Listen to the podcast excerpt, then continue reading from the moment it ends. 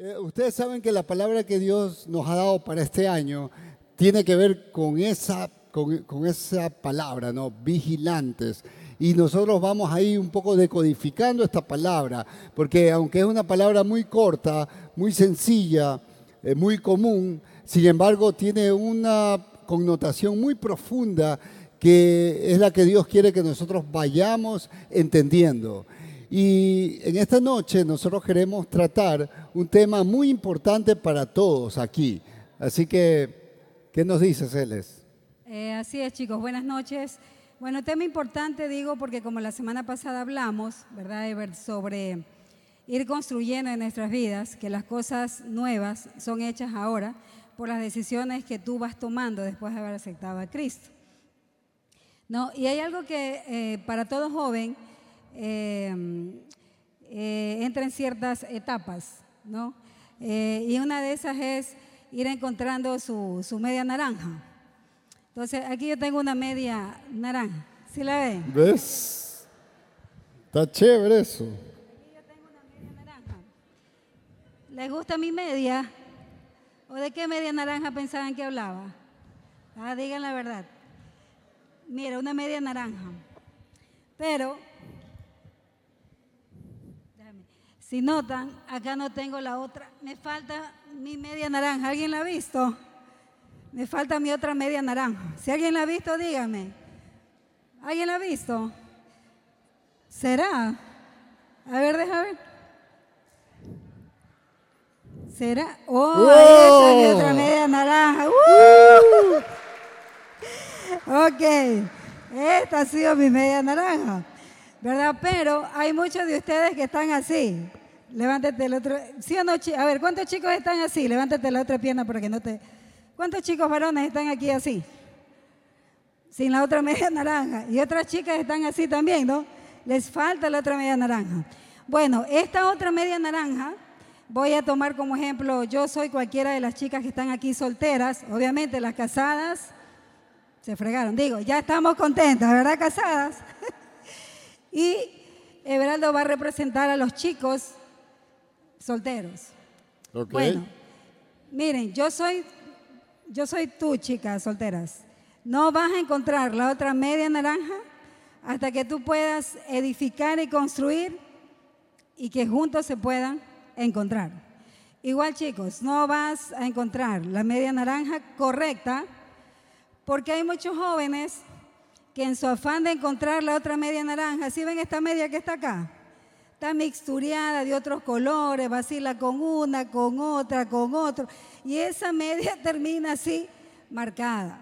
Claro, por ahí está la naranja, pero al final se hasta escabulló por andar con la fucsia, con la amarilla, con la roja, y etcétera, etcétera, etcétera.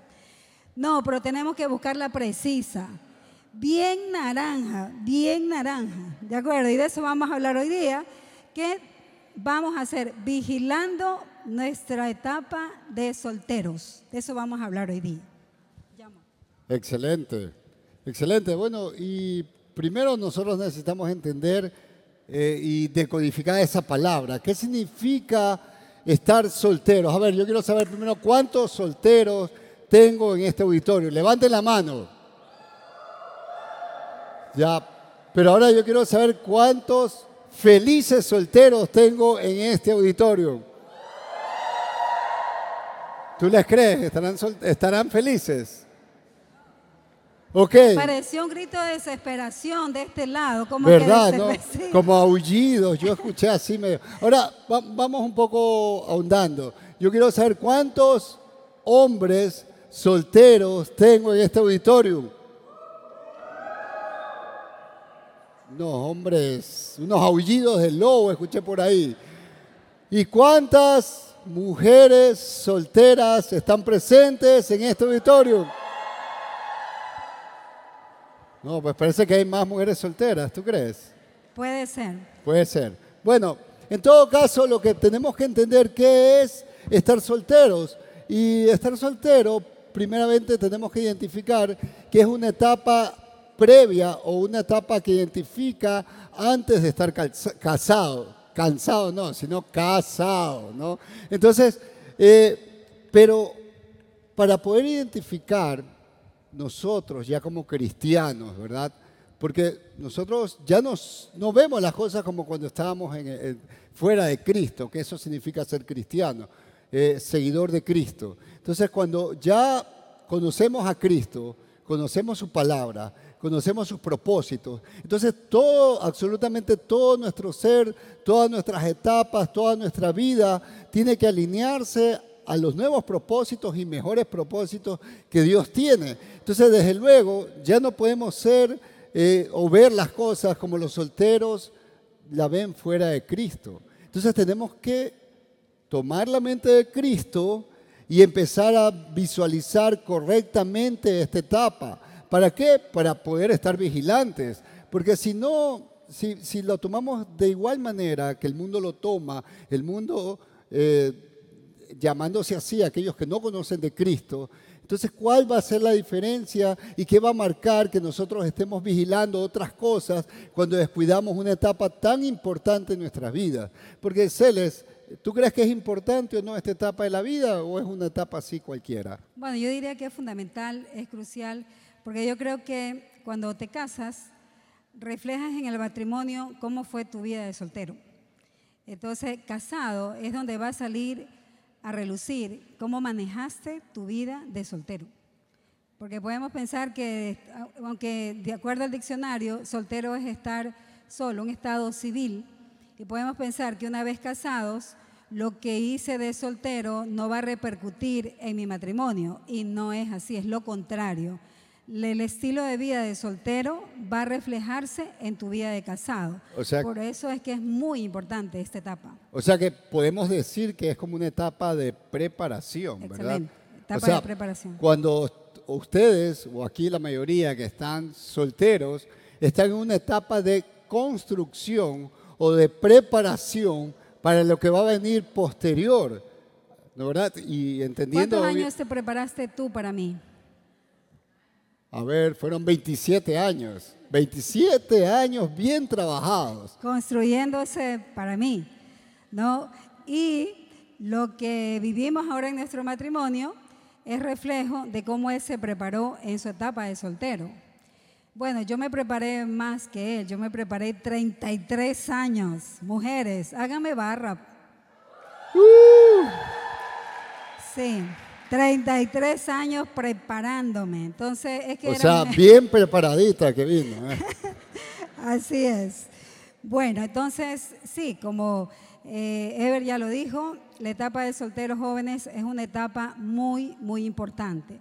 Pero yo diría también, Ever, em, el mundo conceptualiza este estado de soltero de algunas maneras. Así que de manera equivocada. De manera equivocada. Y qué es lo que nosotros queremos justamente contrastar, ¿no? Entre lo que el mundo eh, o lo que uno conoce, porque acuérdense cuando decimos el mundo no estamos hablando de extraterrestres, sino que hablamos de todo lo que nos influencia a diario, porque como en la palabra dice, Estamos en el mundo, pero no pertenecemos a este mundo. Entonces vivimos en el mundo, no vivimos en la Luna ni en, ni en Marte, sino que estamos aquí en el mundo. Entonces es la influencia que recibimos a diario y por todos lados, por todos los medios. Entonces nosotros tenemos que estar bien cimentados, bien vigilantes para no e-, echar a perder esta hermosa y maravillosa etapa que es la soltería. Sí. Yo cuando estaba soltera, alrededor de mí ya te dije que yo esperé, yo me preparé 33 años, no esperé, me preparé 33 años y alrededor mío había muchas voces y de eso, más que una enseñanza fría, que eso no da resultado, queremos es dar una enseñanza de experiencia que salga de nuestro corazón y queremos que a ustedes les sirva conforme a la palabra de Dios. Pero eh, yo disfruté mi vida de, de soltera y la de casada el doble, porque te tengo que decir que estar casada también es una etapa maravillosa, siempre y cuando sea la naranja correcta, ¿ya voy a entender? Si fuera una naranja incorrecta, si tú hoy día vieras a Ever con una media de color naranja y es más, tiene una media de otro color, ¿tú qué dirías? Levántate, mijo, tienes. Ah, no tienes. Ah, sí tienes. Sí te la ves las medias. Sí, sí estaban en el la Sí, aquí está. Ya, bueno, él tiene una, una media más corta que la otra. Pero si él tuviera ahorita aquí una media de color amarillo y tú lo vieras, ¿qué pensaras de él? Di la verdad. se subió un payaso a la plataforma, ¿verdad? Y hay muchos matrimonios que parecen eso, un circo, parece un juego, porque no hay uniformidad en ese matrimonio. Entonces por eso es vital, chicos, que ustedes puedan esperar o encontrar a la mujer o al hombre que Dios tiene preparado para ti, para que al ver tu matrimonio se vea algo uniforme, algo que refleje paz, algo que refleje seguridad. Sí, estamos conectados en eso, ¿no? Entonces, importante la etapa de estar solteros, importante construirte, pero no como una meta única y final con el matrimonio, sino que dentro de esta etapa, finalmente yo me voy construyendo en base a principios y valores que hablamos la semana pasada. Entonces vamos a ver cómo el mundo, Ever, conceptualiza el estar solteros. No sé si me ayudas, Miguelito. Entonces, ¿cuáles son los falsos conceptos que el mundo nos da, Ever? Ok. un, primer punto es que para ser feliz, el mundo te vende que sí o sí tienes que estar siempre emparejado. ¿no? Y estos conceptos vienen, por ejemplo, por las películas, por los dibujitos animados, no sé ustedes, pero yo sí me acuerdo que habían estos, estos cuentos donde al final siempre terminaba eh, el príncipe o, la, doncella casándose con un príncipe azul, ¿verdad? Y llegaba y decía, y fueron felices para siempre. Entonces como que siempre te, te, vendían la idea como que ese era el sueño dorado de toda persona, de todo joven, es encontrar la mujer a su príncipe azul y el hombre a su princesa, ¿verdad? y ser felices por toda la vida, pero no decían qué más pasaba después, ¿no? Bueno, hasta que llegó Shrek, ¿no? Y después se descubrió qué había después del matrimonio, ¿no? Pero bueno, no, tampoco el matrimonio no es así, ¿no? No, no, no es que el matrimonio es así, ¿no? Pero me refiero que a veces pensamos como que esa es la meta final, ¿no? Ya una vez que me case, ya alcancé el cielo, ya se acaban los problemas, ya no voy a, tener que soportar a mis padres, ya no tengo que tal vez sacar la basura, ya no tengo que limpiar mi cuarto y todas esas cosas, lavar los platos, etcétera, todas esas cosas, pero no saben que se viene una mucha mayor responsabilidad. Pero bueno, hablando de lo que el mundo nos, nos vende, en este primer punto es que el mundo te vende que necesitas una pareja, ¿no? Y un poco eh, te influencia o te empuja a que cuando no estás absolutamente preparado, cuando tienes que estar en otra etapa, preparándote para ese momento que va a venir eh, eh, cuando Dios lo disponga, entonces te hace saltar etapas, te hace adelantarte y entonces va dañando, va distorsionando y va haciendo que cada vez más vale estés menos preparado para ese, para ese gran acontecimiento. O sea, te mueve a acelerarte en el proceso. Porque como Ever decía, muchos tienen el concepto equivocado, que la felicidad vendrá cuando encuentres al hombre de tu vida, que la felicidad vendrá cuando encuentres a la mujer de tu vida, cuando realmente, si no has tú enfocado en lo que Dios quiere hacer con tu vida, lo que vas a encontrar es un enorme problema al momento de casarte, ¿no? Entonces, ¿quién nos vendió esto? Como Ever decía, es Hollywood es Disney, parece mentira, pero ya cada cuento, cada historia de la princesa y el sapo y la cenicienta y Blancanieves termina con un beso allá donde ella se despierta. Entonces desde niñas o desde niños nos van enseñando que Cenicienta fue feliz cuando encontró al príncipe azul. Y este tenía plata, pues entonces ya la Cenicienta no va a lavar platos, ya no va a hacer lo demás porque él la va a mantener y etcétera. Entonces desde pequeñas inconscientemente vamos guardando esa información y muchos, aunque no lo crean, la van recibiendo y quieren que eso ocurra en sus vidas. Entonces, eso es lo que el mundo eh, nos vende. La sociedad nos puede llegar a pensar de que si alguien no está en mi vida, mi vida ya no tiene sentido. Eso te, a eso te, te, presiona, ¿no? De que el matrimonio es la meta final. Entonces, la sociedad sí está llena de muchos prejuicios. Los círculos de amigos te presionan. ¿Y cuándo? Tú ya tienes, ¿cuándo no? No, entonces conozco de alguien, de un adolescente de 15 años, que la mamá descubre, no es mi hijo por si acaso, ¿no? Por si acaso, porque está aquí, que descubre que tiene una moradita, le dicen en el colegio y le preguntan los papás, pero ¿qué te pasó, Juanito? Me estoy inventando.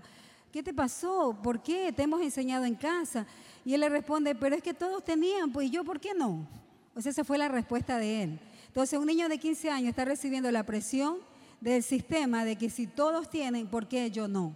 De pronto ese momento que yo te voy a hablar de lo que efectivamente yo viví, la presión del sistema, de que tú ves que tus amigas llegan a verlas, alguien está esperando afuera de la U, afuera del colegio, 10 de la noche, llega su galán a, esperarla y a ti, pobre de ti, Uber nada más, a ver si es que encuentra, ¿no? Entonces comienza a venir esa voz de que dice, tú estás sola. El sistema nos hace pensar de que si no llega ese hombre, hay algo malo en mí, porque no estoy descalificada para los demás. Y comienzas a sentirte fea, comienzas a sentirte como que no hay valor en ti, de que nadie pudo elegirte o escogerte. Esa es la presión del sistema. ¿Cuántos de ustedes han pasado por esto? Yo sé que no van a levantar mano, les da vergüenza. Pero yo que estoy casada te digo, sí, yo la pasé a la edad de 19, 20 años, y entonces me sentía como descalificada. Era la burla de muchos, porque, ah, tú no tienes enamorado. Y a, a veces me tocaba, para que no se burlen, yo creo que tenía 16 años en el colegio, y me tocaba inventarme enamoraditos que yo no tenía. Y Celeste, ¿y tú? No, yo sí tengo. Ay, ¿cómo se llama? Hernán. Oye, como cosa de la vida, el segundo nombre de Beraldo es Hernán. Era yo mismo. O sea, declaré, declaré, profeticé y se vino este hombre, ¿no? Entonces se llama Hernán Pero- y dice, Creo que era profeta ya. pero nunca te vemos que te viene a ver. O sea, en mi mente de 15 años yo comencé a inventarme para que ya no se burlaran de mí. Es la presión del sistema al cual estamos, eh, no- nos arriman, ¿no? Podríamos comenzar también a sentir nuestra autoestima baja, a sentirnos sin valor. No te sientes suficientemente atractivo. Los chicos, para los chicos es mucho más heavy. Creo que Ever tiene más que hablar de cómo un chico, cómo el sistema lo presiona a los varones a cierta edad cuando no tienen una pareja. Sí, indiscutiblemente hay un círculo de, que están fundados en, en los conceptos de este mundo que basado en esto, de que, eh, que hay un objetivo de conseguir pareja, eh, porque si no, no cumples eh, el, estándar que este mundo impone, ¿no? Entonces, a, a los varones, sí, mientras más pelada, eres el más bacán, eres el mejor, eres el más pintero, eres el más aprobado, etcétera. Entonces, eh, muchas veces por, ese, por ese pensamiento, por esa influencia, por esa presión, muchos pelados caen eh, eh, teniendo varios piqueos por aquí, por usar, por recordar a este, a este amigo, ¿no? El piqué, ¿no? Anda picoteando por aquí, picoteando por allá, pero no está haciendo sino más vale destruyendo su vida, en lugar de construir para aquel momento cuando Dios le, le traiga su idónea, le traiga eh, su media naranja, como estamos usando ahorita este, de ejemplo, no va a estar preparado, sino que va a estar destruido y va a hacer infeliz a su pareja. Entonces, este, una de las cosas que nosotros como vigilantes, como cristianos, como de generación vida, es tenemos que marcar ese ahora.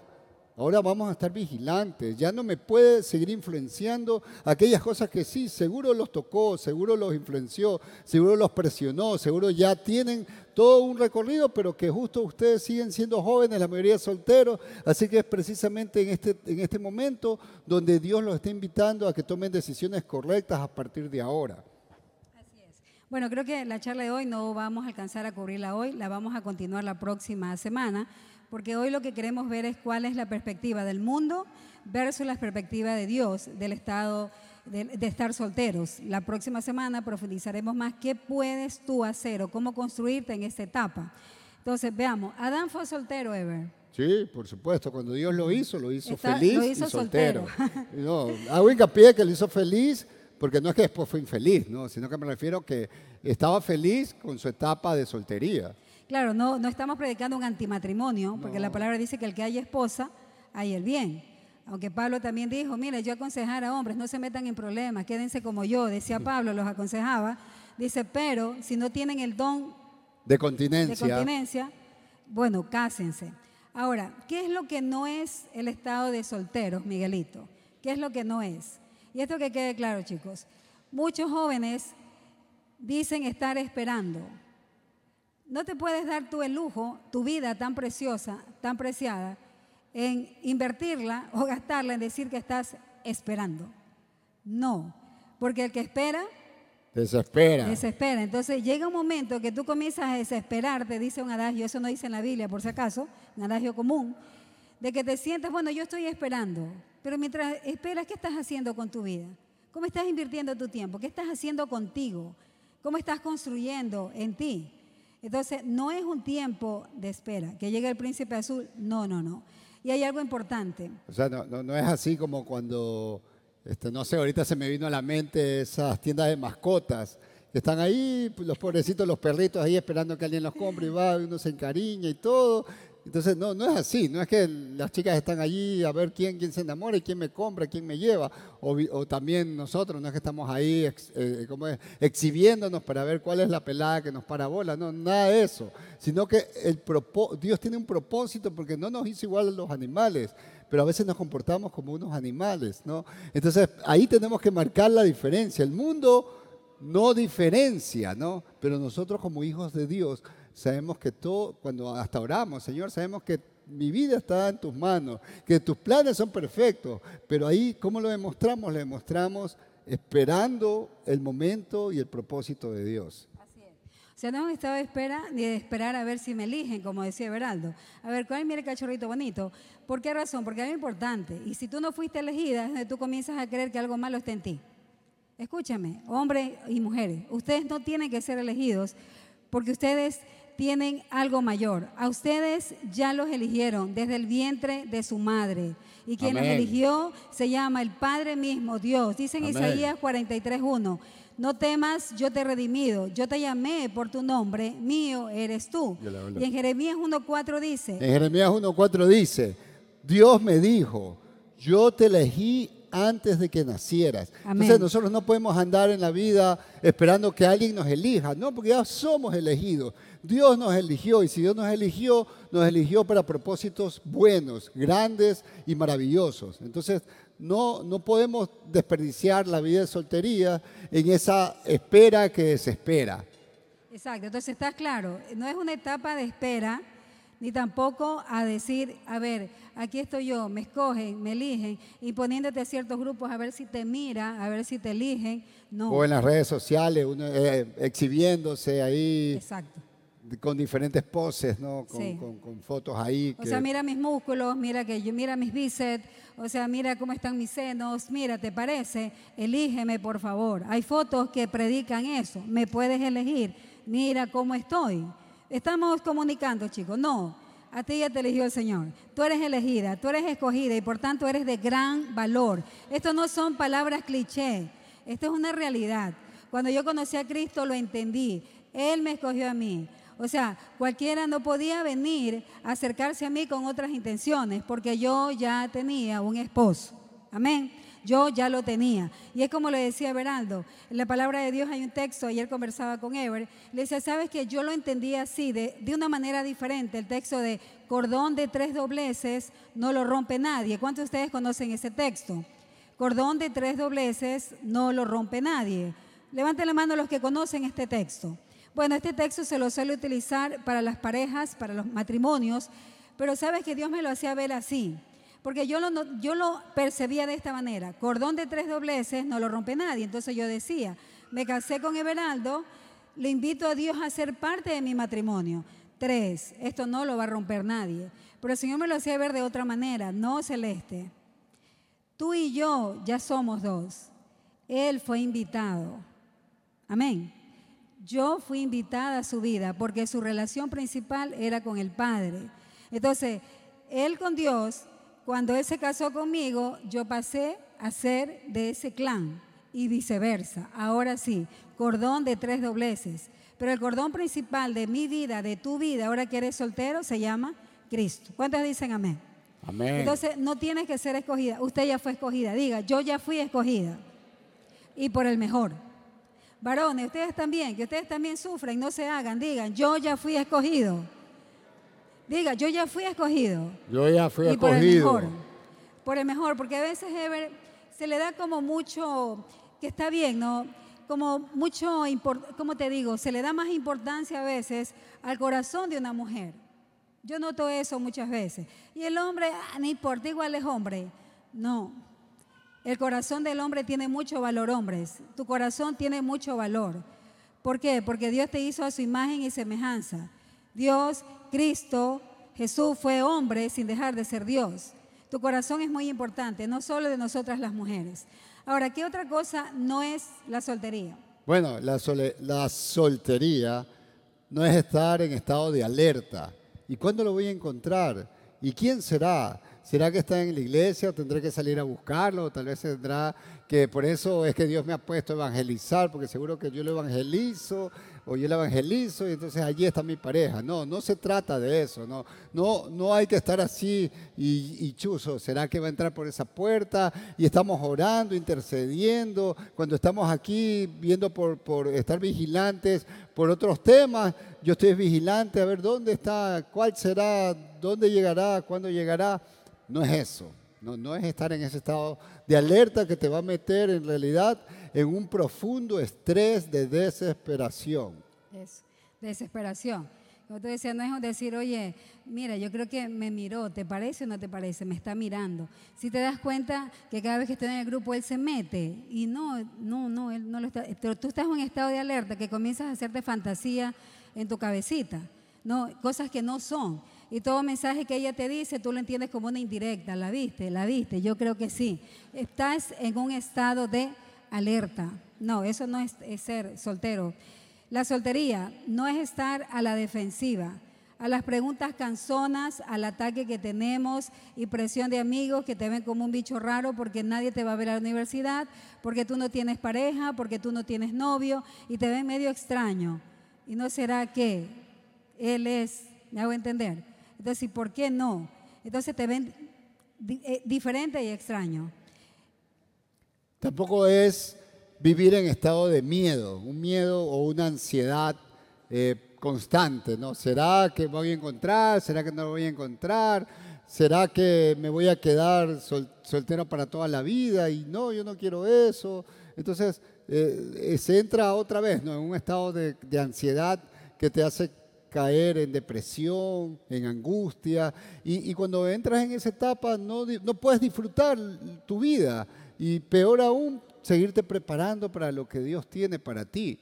Entonces, eh, no, eh, nosotros estamos sacando esos errores eh, decodificando, como lo dije, esta palabra para que nosotros ahora podamos entender lo que sí es, ¿no? Entonces, cuando tú estás en este estado de ansiedad o de miedo, te pierdes cosas maravillosas porque eh, no, puedes, no puedes prepararte, no puedes estudiar, no puedes eh, estar bien en tu familia, no puedes tener amigos, porque todo gira alrededor de ese estado de ansiedad. ¿no? O puedes dañar amistades.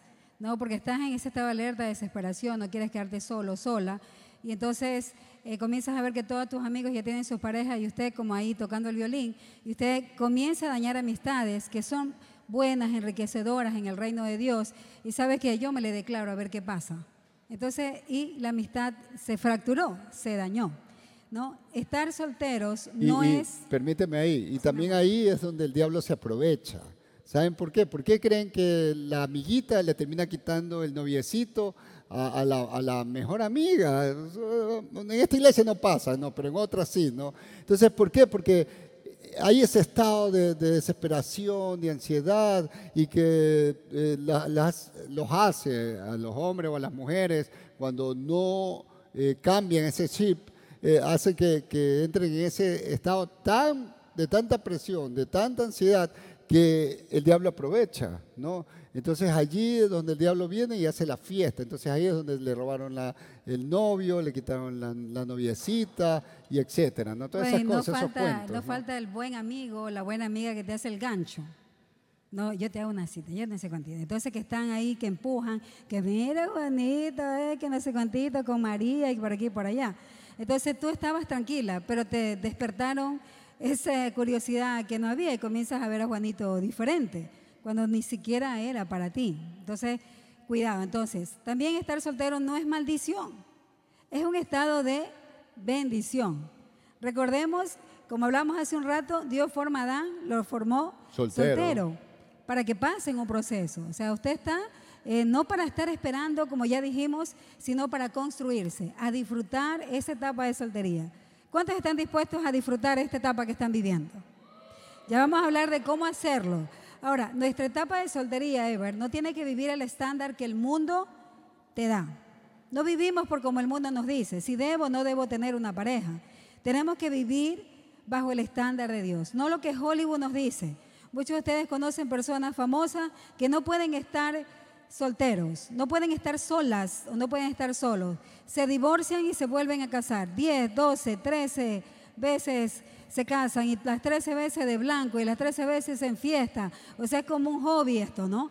¿Por qué? Porque no pueden estar solas, porque no pudieron construirse verdaderamente, porque no tienen el carácter bueno, estamos hablando de personas del mundo, ¿no? Pero nosotros somos y ya pertenecemos al reino de Dios. Entonces, vamos a hablar ahora, Ever, de la perspectiva de Dios. Así es. Y para eso, obviamente, ¿de dónde tenemos que recurrir? Tenemos que recurrir a su palabra, ¿no? Entonces, primero analicemos que cuando Dios hizo al hombre, ¿verdad? ¿A quién hizo? A Adán, ¿no? Que Dios lo plantó en un lugar. Entonces, en Génesis 2.15 dice la palabra de Dios, que tomó pues Jehová Dios al hombre y le puso en el huerto del Edén para que lo labrase y lo guardase. Entonces hizo Adán y a dónde lo puso? Uh, se quedaron dormidos. Se casaron, creo, ya no hay solteros. Bueno, hizo Adán y lo puso en el Edén. ¿Sí ven? Adán, Edén, Adán, Edén. Entonces, así es como los solteros, ¿verdad? Tenemos que identificar. Dios nos hizo solteros, nacimos solteros y tenemos que disfrutar esa etapa hasta que Dios diga lo contrario, ¿no? Entonces somos inocentes hasta que se muestre lo contrario. No, eso no, eso es otra cosa, ¿no? Entonces, eh, Dios te planta ¿Te planta en dónde? Te planta en medio de una familia, ¿verdad? Luego te planta en medio de, obviamente, una familia, hay hermanos, hay padres, hay abuelos. Luego te, te planta en un grupo de amigos, te planta en una escuela, en un colegio, en la universidad, te planta desde luego en una familia espiritual como lo estamos viviendo, en, una, en la iglesia, en la iglesia local, en un nexo. Entonces, Dios nos planta en un lugar, nos siembra, nos deposita, nos coloca. Entonces, eh, no es casualidad. Dios tiene propósito. Así como Adán lo plantó en el Edén, a ti te plantó en esta ciudad, en tu familia, en el colegio, en el círculo que te rodea. Entonces no es en vano. A veces nosotros ni, entendemos, nos perdemos, no disfrutamos nuestro entorno, nuestra familia, nuestros padres. ¿Por qué? Porque estamos con la ansiedad de ya cuándo me caso, cuándo, cuándo ya, tengo mi media naranja, me quiero desesperar. Y no disfrutamos ni siquiera mi entorno. No disfruté donde Dios me plantó. Entonces la Biblia nos dice que Dios nos plantó. Entonces ahora tenemos que analizar dónde Dios me ha plantado y cómo yo voy a empezar a ver, no como lo veía desenfocado, sino ahora bajo la dirección de Dios, cómo aprovecho donde Dios me plantó. Y sabe que, eh, Ever, veo acá también que cuando Dios planta a Adán, le da un sentido de pertenencia, porque estaba el Edén, no tenía padres Adán, su relación era con, con Dios, su creador, pero le dio sentido de pertenencia. Adán sabía que pertenecía ahí al Edén. Te pregunto, ¿tienes sentido de pertenencia en tu casa? ¿O no te gusta ir a casa? ¿No sientes que perteneces a ningún lado? ¿Tienes sentido de pertenencia en esta casa, en esta iglesia? ¿O eres de los que va y viene de una iglesia en otra? Abran sus ojos, chicas. Si hay alguien que a usted le está agradando aquí, ¿él realmente está plantado en esta familia espiritual? ¿Él realmente está, ella está plantada en un hogar, en una casa, se siente que pertenece a ese lugar, es lo que primero tenemos que hablarle a ustedes. Tienen que, antes de cualquier eh, pareja o ennoviarse, ustedes tienen que tener un sentido de pertenencia. ¿De dónde soy? ¿De dónde yo pertenezco? Y eso también te da un sentido de desarrollo, ¿sí? Porque cuando una, cuando una plantita se, se coloca un macetero, eso es plantar. Entonces, esa, ¿qué va a pasar? Lo natural es que esa planta empiece a desarrollarse, empiece a crecer, empiece a aprovechar donde fue plantada, que es exactamente lo que Dios hizo cuando Dios lo colocó a Adán en el Edén, lo plantó para que él se desarrolle y él se prepare. Entonces, justamente ese desarrollo te va dando sentido de pertenencia. Entonces, Excelente, es importantísimo eso. Es verdad, así es. Y es algo que tú decías de la plantita, cuidado si alguien que te está atrayendo quiere sacarte de donde tú has sido plantado, es luz roja o amarilla, digamos, sistema de alarma, porque te quiere arrancar de donde tú perteneces, quiere cambiar tu identidad, te quiere sacar de donde tú eres. Eso sería un sistema de alarma, ¿no? Si alguien estás conociendo así. Y, por ejemplo, cuando Dios te planta en la iglesia, eh, en una iglesia, en un nexo, tú tienes que desarrollarte allí.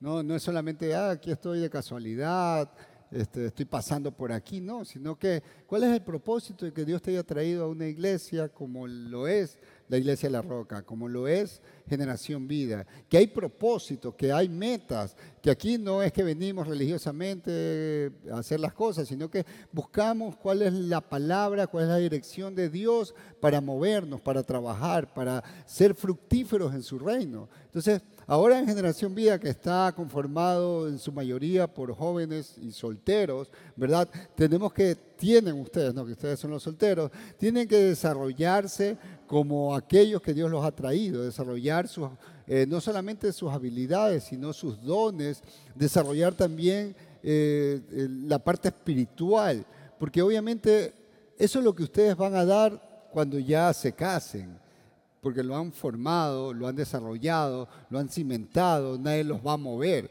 Pero ¿qué tal si no me planto, no siento que, que, no tomo ese sentido de pertenencia, ese sentido donde Dios me puso? Entonces, me da lo mismo estar aquí o estar allá, o venir o no venir. No, pero cuando tú tomas ese sentido de, que me, Dios me ha plantado, quiero desarrollarme, quiero buscar lo máximo eh, aprovechando esa etapa. Así que eso nos dice la, la palabra. esas preguntas. ¿Estás tú plantado? Solo respóndete tú mismo, ¿no? Algo más, en base a la luz de la palabra de Dios. Lo segundo con Adán. Antes de darle una esposa, mire que Adán estaba soltero, Dios le dio al hombre una responsabilidad. Diga, por favor, responsabilidad. responsabilidad. ¿A cuánto les gusta esa palabra? Responsabilidad. En Génesis 2.15 ¿verdad? El Señor le dijo que cuidara del huerto, Génesis 2.15. Tomó pues Jehová Dios al hombre y lo puso en el huerto de Edén para que lo labrase y lo guardase. No lo puso Adán en el huerto para que comiera de todos los frutos, no le puso una hamaca entre dos árboles para que él después que coma se esté meciendo. No lo puso como niño bonito y aquí yo te voy a dar de comer en la boquita. No, tranquilo Adán, que yo te traigo todas las compras del supermercado para que tú... Y no es más, yo te voy a cocinar. Sino que le dio una responsabilidad a Adán. Es decir, al darle una responsabilidad, le dio objetivos de vida, le dio propósitos de vida.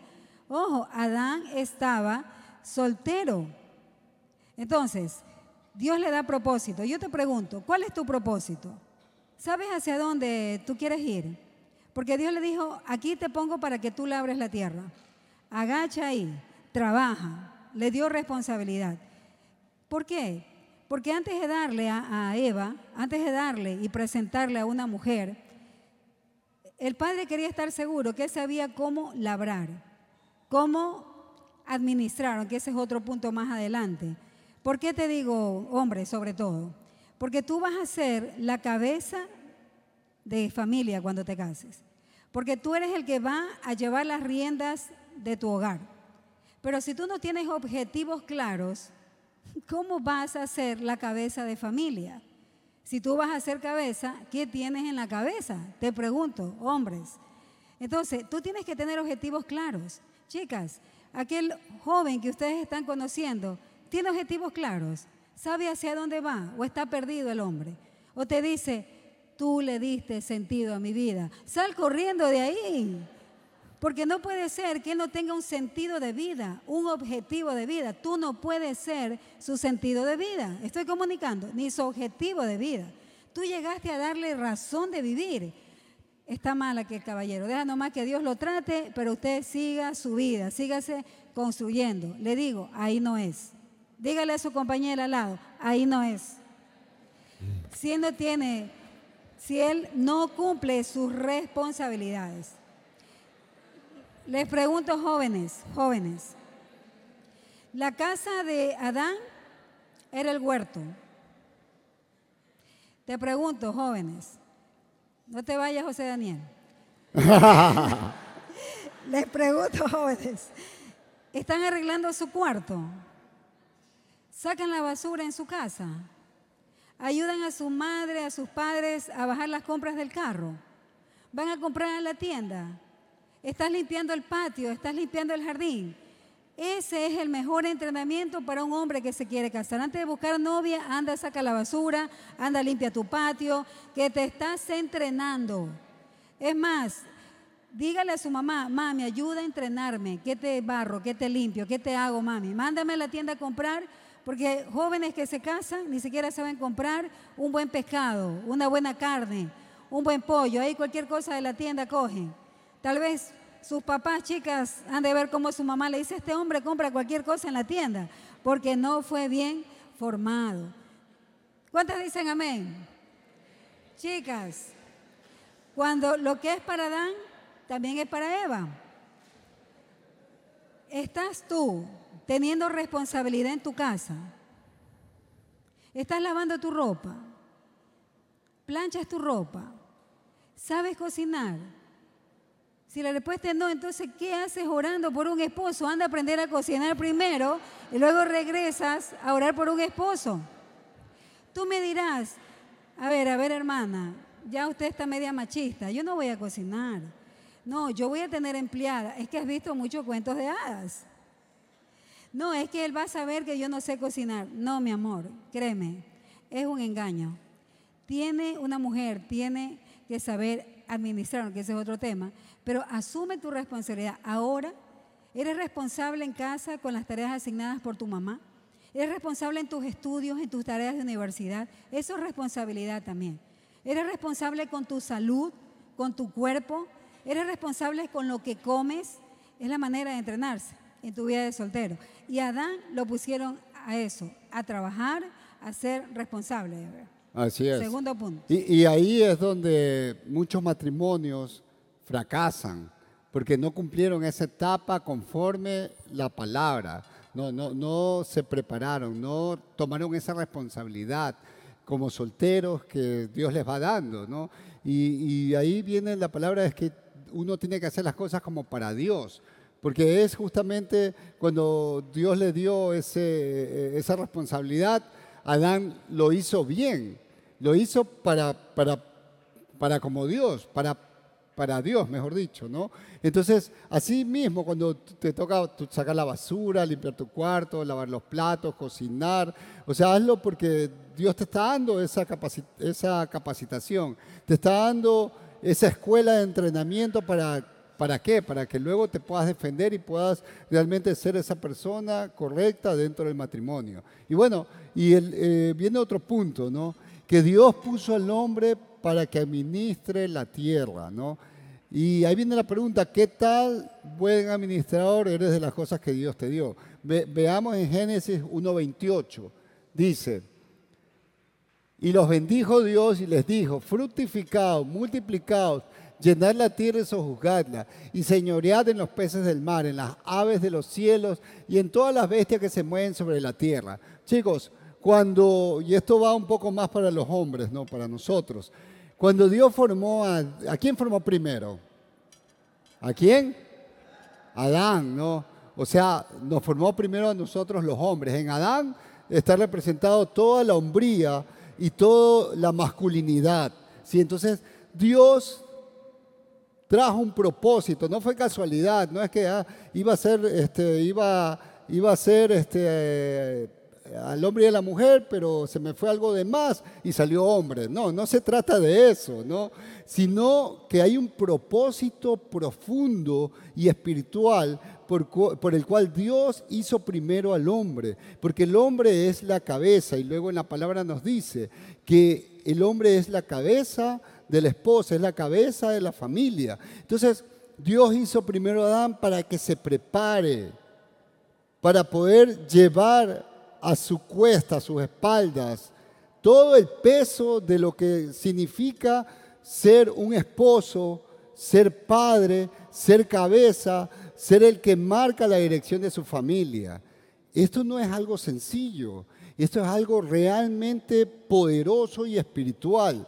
Entonces, es terrible cuando los hombres pensamos que tenemos que andar atrás de, peladas ahí pescando a ver cuál me parabola, cuál me va bien, cuál me hace el chiscaí más rico, esa es, o andamos pidiendo señales así medias absurdas, cuando nos, eh, nos, nos olvidamos que nosotros vamos a ser la cabeza de esa señorita o de la persona, mejor dicho, de la persona correcta que Dios me pone, ¿sí? Y luego obviamente mi familia. Y cuando no nos preparamos, es por eso es que eh, vienen los fracasos, no solamente de los hogares, porque a veces pensamos, ah, fracasó un hogar. No, fracasó el mundo, fracasó la sociedad, fracasó el país. Porque, ¿qué es un país?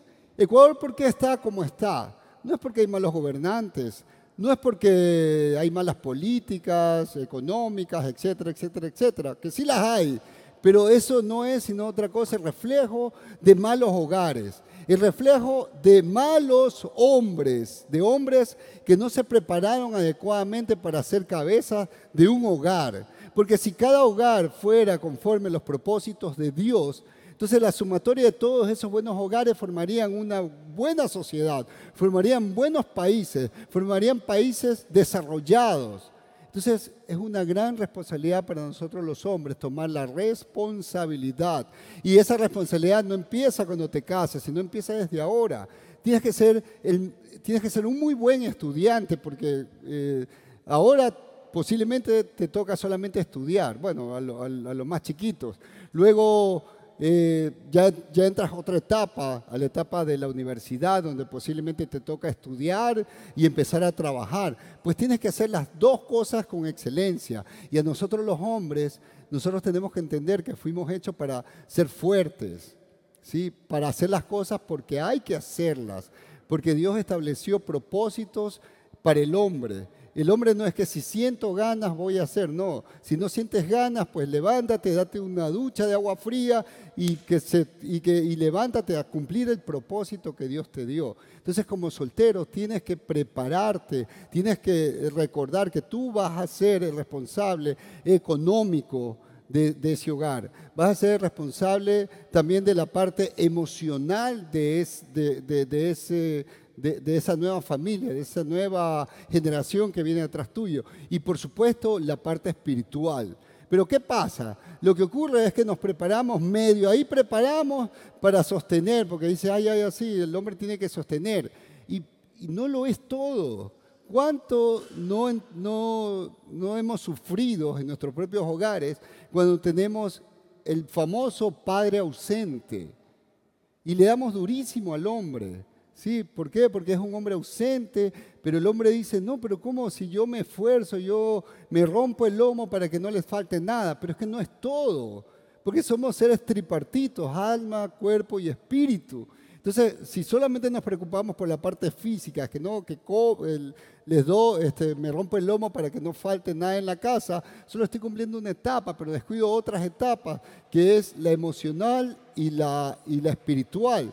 Pero eso no depende de la mamá, porque ahí es donde, viene la distorsión, donde se piensa, no, el hombre es solamente para sostener económicamente y la mamá es la que va a dar la parte espiritual y la parte emocional.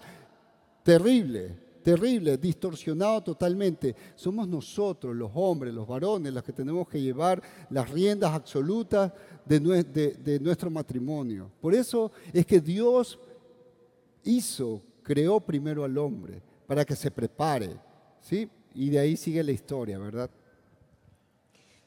Cosa seria, chicos. ¿Cuántos quieren casarse? Como Ever dice, es de mucha responsabilidad. Em, es por eso ahorita que Ever hablaba, que es fácil, cuando un hombre no, no asume la responsabilidad y no lo aprende estando soltero, le es fácil dejar su hogar y su casa por ir detrás de otra mujer. Es fácil abandonar a sus hijos porque no aprendió la responsabilidad de que era soltero.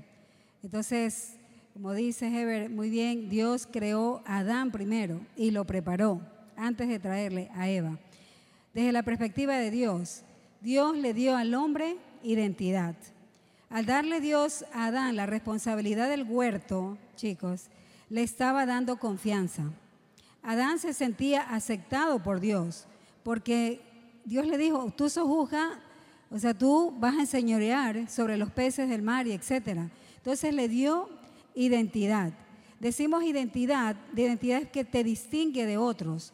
El hombre tiene que distinguirse de la especie eh, animal, tiene que distinguirse de las plantas. ¿En qué se distingue? En que ustedes como cristianos se distinguen de que tienen el corazón de Dios. Ustedes cuando sean padres, ninguno de ustedes van a abandonar a sus hijos porque ustedes tienen el corazón del Padre, de Dios. Entonces, y jamás podría pasar por la mente de un hijo de Dios hacer esto como padre, a los varones les hablo. Y a las chicas jamás abandonar aquel pacto o promesa que hice al momento de, casarme. Entonces, eh, Dios da identidad a Adán en ese momento, es decir, le dio la confianza. Yo les pregunto, chicos y chicas, ¿saben ustedes realmente quiénes son? ¿Están claros? ¿Tienen la identidad? ¿Qué pensamiento tienen ustedes acerca de ustedes mismos? ¿Pensamientos de bien o de mal?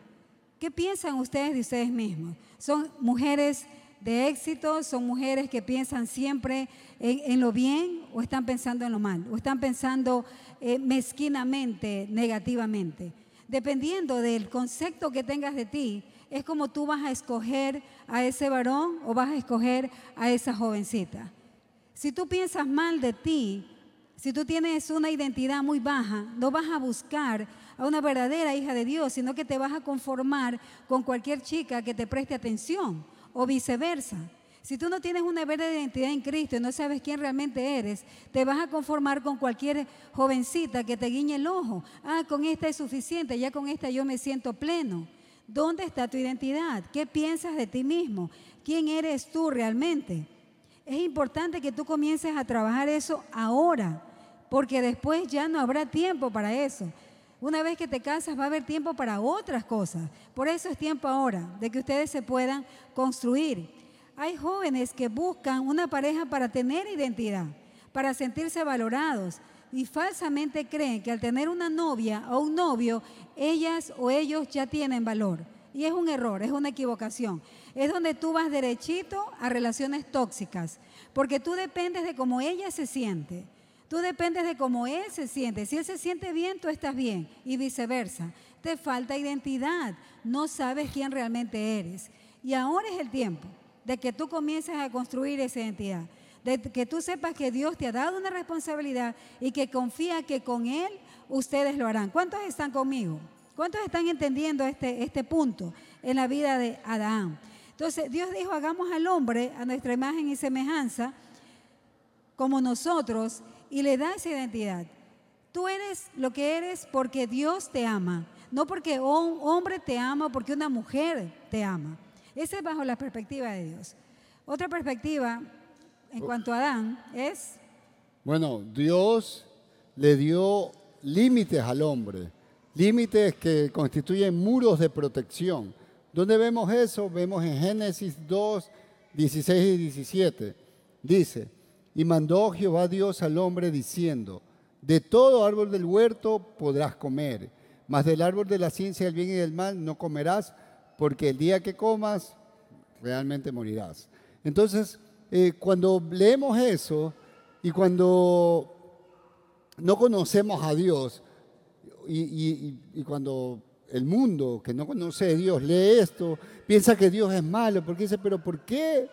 Dios puso un árbol en medio del huerto o en medio del paraíso para tentarlo al hombre. No se trata de eso, sino que justamente Dios estableció que el hombre sea un, ser que tome decisiones.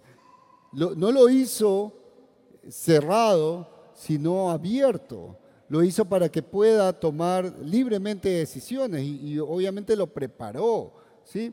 tuvo una relación con él, de padre a hijo. Vivían en armonía perfecta, pero cuando hay amor, hay también protección, hay también límites. Diga esta palabra, límites. Límites, ok, porque, por ejemplo, cuando uno sale a, eh, conducir, Eh, no, es que un niño puede coger el carro y salir a conducir y, se va. No, sino que hay una preparación para uno salir a conducir un, un auto, un carro, un vehículo, ¿verdad? Primero hay una preparación, ahora hay escuelas de conducción, antes era el papá o el hermano mayor que te enseñaba a conducir, entonces hay una preparación. Pero no solamente es saber cómo meto, eh, cómo meto los cambios, cómo acelero, cómo freno, cómo giro, cómo me parqueo, no, sino que también identificar los límites para poder circular correctamente. Hay señaléticas de pare, de una vía, eh, de, vía angosta, de puentes, de velocidad, etc. ¿Ustedes creen que eso fue definido para hacernos la vida a cuadritos? No, sino es para evitar accidentes y evitar muertes. Entonces, cuando Dios estableció límites, es justamente para evitar lo que lamentablemente ocurrió cuando el hombre no respetó esos límites. Dios estableció límites por amor.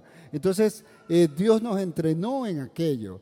Y nosotros tenemos como, como hombres y como chicas poder identificar esos límites que Dios va poniendo, desde pequeños, desde solteros, identificando qué es lo que está permitido, qué no está permitido, qué es lo que Dios ha dispuesto para nosotros, para luego no llevar estos problemas, estas situaciones al matrimonio, a nuestra vida ya cuando estamos casados. Eh, yo quisiera hablar a las señoritas, ¿no? Es importante, chicas, que ustedes tengan límites, autodisciplina, valores no negociables. Si realmente la etapa, de, soltería es donde tú ejecutas, practicas los límites que están donde en la palabra de Dios, lo veíamos la semana pasada. Entonces, porque cuando ya llega la etapa de noviazgo, si tú no has puesto tus límites y autodisciplina contigo misma, vas a entrar en una zona de riesgo. Y ya de casado, si no hay límites, dentro del matrimonio puede haber golpes físicos, puede haber maltrato emocional y psicológico. Tienen ahora que están solteros aprender a tomar sus propios límites y esos están en la palabra de Dios. Bajo la perspectiva, y te pregunto, ¿tienes límites codificados? Todo hombre y mujer debe tener sus códigos, límites, que sí, que no, porque la palabra de Dios así me lo dice. Bajo la perspectiva de Dios y dentro del Edén, hablando de Adán como el ejemplo de un hombre soltero, me encanta esto. Chicos, no olviden, Dios vela por tus necesidades. Diga, Dios vela por mis necesidades. El mismo Dios que no te deja irte a la cama a dormir sin haber probado un pan, el mismo Dios que te permite respirar, el mismo Dios que te permite que tú ahora tengas un vestido que ponerte, es el mismo Dios que vela por tu necesidad de tener una pareja. Porque creemos en el Dios que sí me va, puede llenar mi estómago. Ah, el Dios que yo tengo sí me va a dar vestido. Y no creemos que ese mismo Dios me va a dar a un esposo, a una esposa, si es que Él así lo tiene en sus planes. ¿Cuántos dicen amén? ¿Y por qué te digo Dios vela por sus necesidades? No solo por las vivencias, llevándolo al contexto que estamos estudiando. En Génesis 2.18 dice, y dijo Jehová Dios, no es bueno que el hombre esté solo, le haré ayuda idónea para él. Te pregunto, ¿quién se dio cuenta de esta necesidad? ¿Adán o Dios? Dios. Ahí no vemos a Adán reclamándole a Dios, ¿por qué no me diste una pareja? Nos vemos a Adán arañando los árboles y diciendo, ¿por qué de mí, pobre de mí? Nos vemos a Adán de rodillas rogando y suplicando por una mujer. Él estaba tranquilo, perfecto en su relación con quién? Con Dios. Dios le bastaba. Hombres, te pregunto, ¿te basta tu relación con Dios o estás desesperado por una pareja? Chicas, ya que estamos dentro del contexto de Adán también, ¿estás y te basta tu relación con Dios? Nota que cuando Dios ve esa relación plena que Adán tenía con él, es donde Dios dijo, mm, no es bueno que el hombre esté solo. Él en algún momento, si aún no llega esa persona, es porque aún no estás preparado. Pero va a llegar el momento que va a decir, mm, no es bueno que René esté solo. Mm, no es bueno que Zulay esté sola. Mm, no es bueno. Tal vez tú digas, por favor, que lo diga pronto, que lo diga pronto, pero ya. No, él sabe. Pero nota que Adán no andaba desesperado. Él no andaba pidiendo nada. Él solo se gozaba en la presencia de su Creador. Él solo disfrutaba servir a su Creador. Él solo disfrutaba cumplir a cabalidad lo que su Creador le había dicho. Va a llegar el momento. Solo deja que Dios lo diga. Solo deja que Él diga. No es bueno que Ángel esté solo. No es bueno que José Daniel esté solo. No es bueno que Gisela esté sola. Él lo va a decir. Es más, no, eh, eh, Adán ni siquiera se dio cuenta que le hacía falta una mujer. ¿Lo ven así en la Biblia? No, él ni cuenta. Él disfrutaba lo que él era. Espera, deja que él lo diga, no tú. ¿Cuántas dicen amén? Bajo. Solo espero que el Espíritu de Dios les redarguya en el nombre de Jesús. ok, sigamos. Dios da al hombre en el tiempo perfecto. Veamos qué nos dice Génesis 2.20. Dice, y puso Adán nombre a toda bestia y ave de los cielos y a todo ganado del campo, mas para Adán no se halló ayuda idónea para él.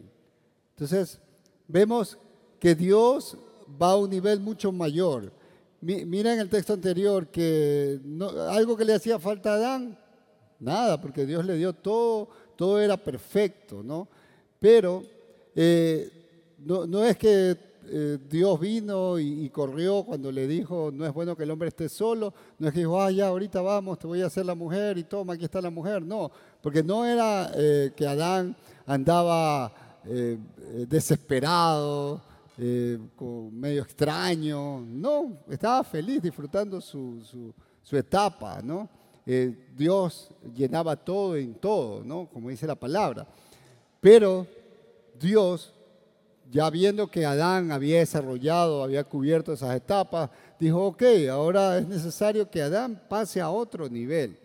Ustedes tienen que darse cuenta que Adán era un rey, ¿no? Él gobernaba todo, todo, todo el, todo el jardín, todo el huerto, porque Dios se lo había entregado, él administraba eh, todas las cosas, toda la creación estaba a los pies de Adán, ¿verdad? Entonces, ya en ese momento, ya cuando Adán había cumplido sus etapas, es cuando Dios viene y en el tiempo perfecto, diga, en el tiempo perfecto, bien bajito, como que por ahí dos nomás, en el tiempo perfecto, ¿no? que no es ningún Rolex, ningún Casio, ¿no? sino en el tiempo de Dios, en el kairos de Dios. Ahí, en ese tiempo, es cuando Dios le trae a Eva, ¿verdad? Se la trae. Como ya bien se les dijo en el punto anterior, no vemos un Adán desesperado, un Adán ahí este, que temblaba, que desesperaba, que aullaba, que corría, que, veía por ahí este, a otras, bueno, no había mujeres, pues no, no veía las vacas, no, no, sino que él estaba concentrado en Dios, ¿verdad? Entonces en el tiempo perfecto Dios va a darte a la pareja, no desesperes. Bien, no te adelantes tampoco, ¿ah? no te adelantes. Peor. Porque no vemos que Adán le dijo, mira, ella, ella, ella. No dice que Dios, no dice que Adán se la presentó a Dios, sino que Dios se la presentó a Adán. No puedes decir, Dios, esta quiero, mira, esta, esta de aquí. ¿Tú crees? ¿Puede ser? Todavía no. No sea como Sansón. Sansón era un hombre apasionado y decía, quiero esa filistea, esa la quiero. esa quiero, esa Como una rabieta, ¿no? Y los padres le decían, no, es, no, es que esa quiero. Entonces vemos a Adán y, viene el siguiente punto relacionado. En Génesis 2.21, chicos, dice, y Jehová Dios hizo caer en sueño profundo a Adán y este se quedó dormido. ¿Por qué será que Dios lo hizo caer en sueño profundo? Y dice que él se quedó dormido. Yo te podría decir que Adán, cuando estaba eh, en su estado de saltería, estaba en completa paz. Diga, paz. Yo declaro paz sobre ustedes, chicos. Yo oro al Señor porque les dé paz.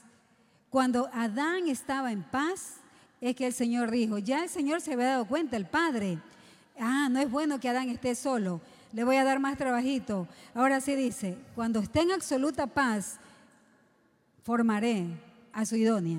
Entonces, Dios va a obrar en tu vida cuando tú estés en completa paz. Y la saca de las costillas de Adán cuando estaba en completo sueño, cuando él estaba tranquilo. No te apures, no apures, no te apures. Deja que sea Dios el que diga, ya no es bueno que tú estés solo. No le digas tú, Padre Dios del altar, ya no quiero estar más solo, no quiero estar más sola. No, porque vas a tomar de lo que no es tuyo, te vas a equivocar. Dice que toma de las costillas y dentro de las costillas ustedes saben que están órganos vitales. Está la aorta cava, la mayor, la menor, la vena cava, perdón, está la aorta, están órganos muy vitales. Cuando Dios le forma a, a Eva y se la trae a Adán, realmente le dio su ayuda idónea. No la errónea, como decimos, sino la idónea. Y esta mujer representó mucho para Adán.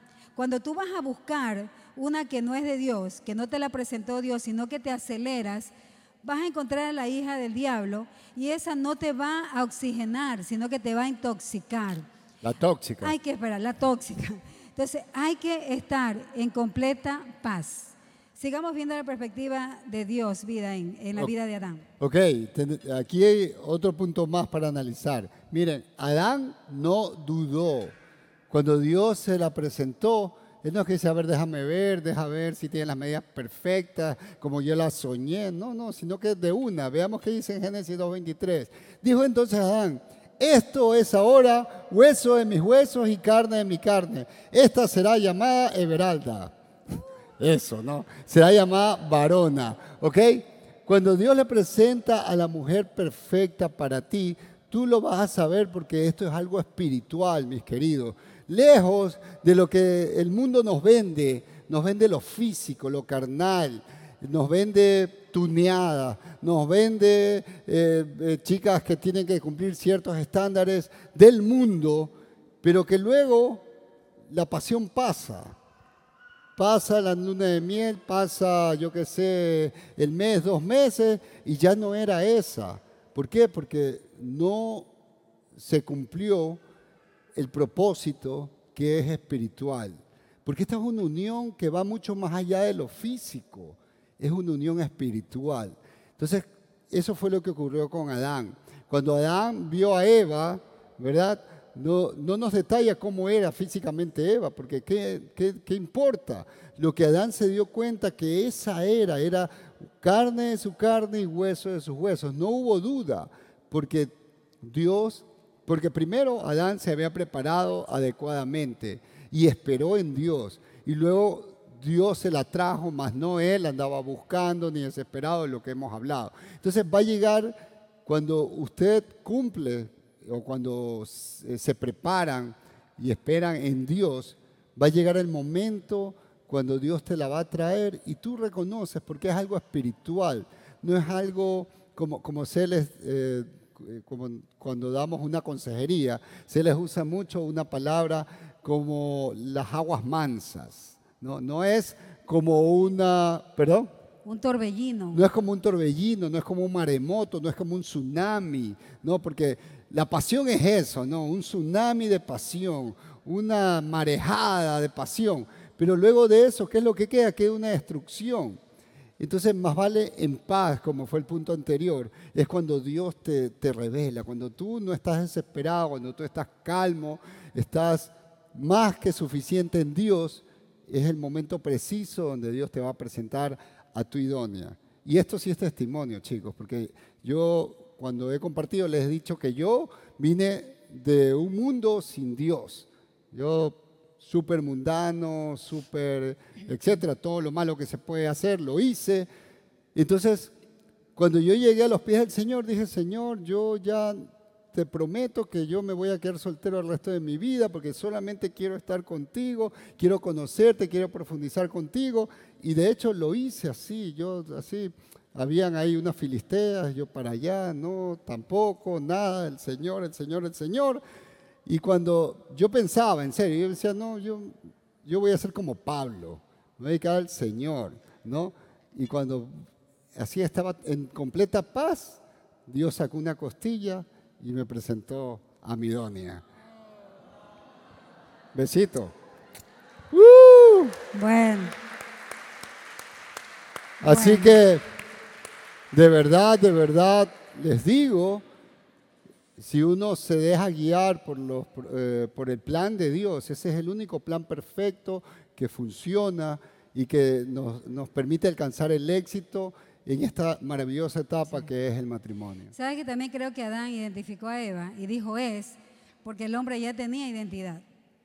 Yo creo que si él no hubiera estado preparado, hubiera dicho, déjame probar, Señor, si es con ella, ¿ya? Y si somos compatibles, si hay compatibilidad de caracteres, yo te aviso.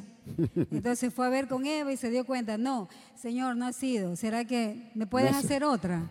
Y hay muchos cristianos que andan así en las iglesias. Ah, es que yo pensé, vienen a buscar consejería. Dice, sí, Dios me habló, Dios me habló en el fondo de mi corazón. Es ella, es él. Después pasa el proceso, seis meses, y dicen, no, nuera. ¿Qué? Que ya es nuera, le digo. Que ya te casaste, que es la nuera de tu mamá. No, hermana, que no era. ¿Y dónde está la promesa de que esa era que Dios le habló? Porque aún no están preparados. Le falta identidad, le falta responsabilidad, le falta todo este proceso que Adán le, le tocó vivir.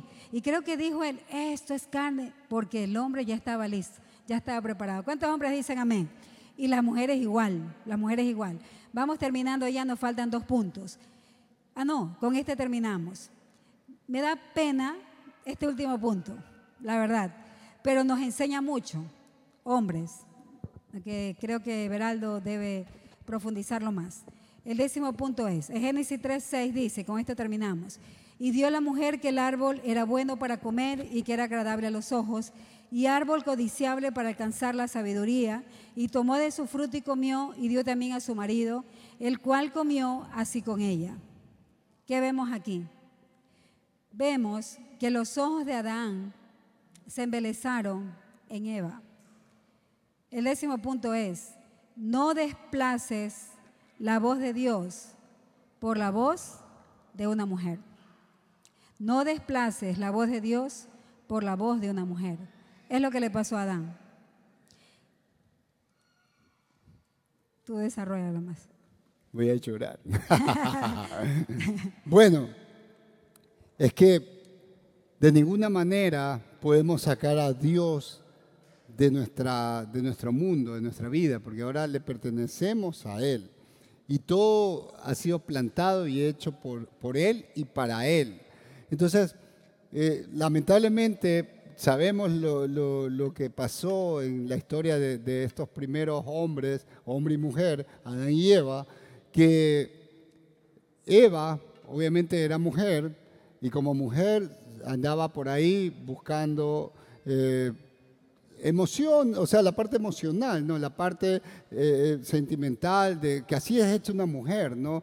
Ver los detalles, ver allí. Yo me imagino que ella estaba eh, viendo la, lo que Dios había hecho en el jardín, ¿no? Y entonces ahí vio un fruto y ahí vino el enemigo, vino Satanás a tentar, a mostrarle y como toda mujer como no, no, había otra mujer, entonces la serpiente seguramente se presentó como su mejor amiga y se pusieron a conversar, ¿no? Pero miren, lejos de pensar, oye, pero fue Eva la que pecó, no. ¿Dónde estaba Adán? Porque ¿quién es la cabeza de, esa mujer? Es Adán. Adán fue establecido como la cabeza de, ese primer matrimonio. ¿Dónde estaba Adán? Y aún luego que Eva tomó del fruto, es decir, desobedeció.